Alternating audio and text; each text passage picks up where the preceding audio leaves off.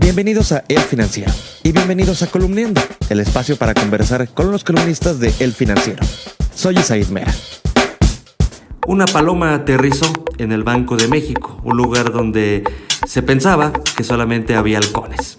Hoy, gracias a la transparencia del Banco Central, sabemos su nombre. Se trata de Gerardo Esquivel.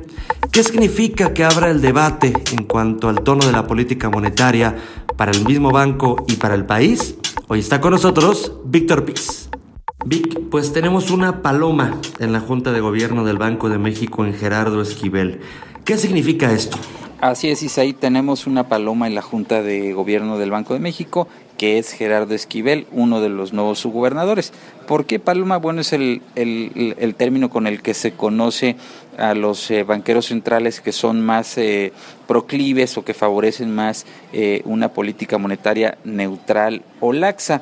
Hay que recordar que en la pasada reunión de política monetaria del Banco de México toda la Junta de Gobierno, incluido Gerardo Esquivel, toda la Junta votó por mantener sin cambio la tasa de referencia en 8.25%. Sin embargo, Esquivel votó en contra del tono del comunicado de política monetaria, un tono restrictivo en su opinión, y eso es lo que pudimos conocer en la minuta sobre esa reunión que se llevó a cabo a finales de marzo. Por eso se dice que bueno, tenemos una paloma en la Junta de Gobierno del Banco de México. Hoy sabemos si hay disidentes gracias a la transparencia, pero esto cómo ayuda al Banco Central y al país.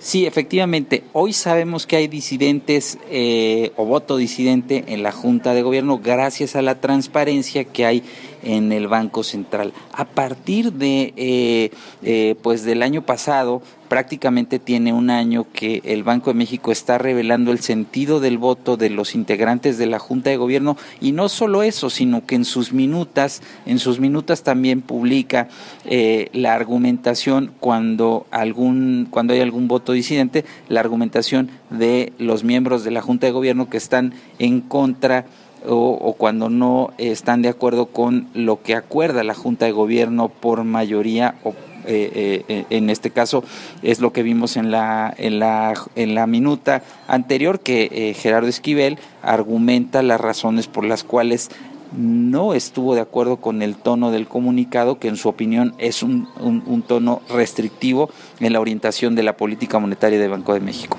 ¿Se esperaba desde antes que Gerardo Esquivel tuviera este tono?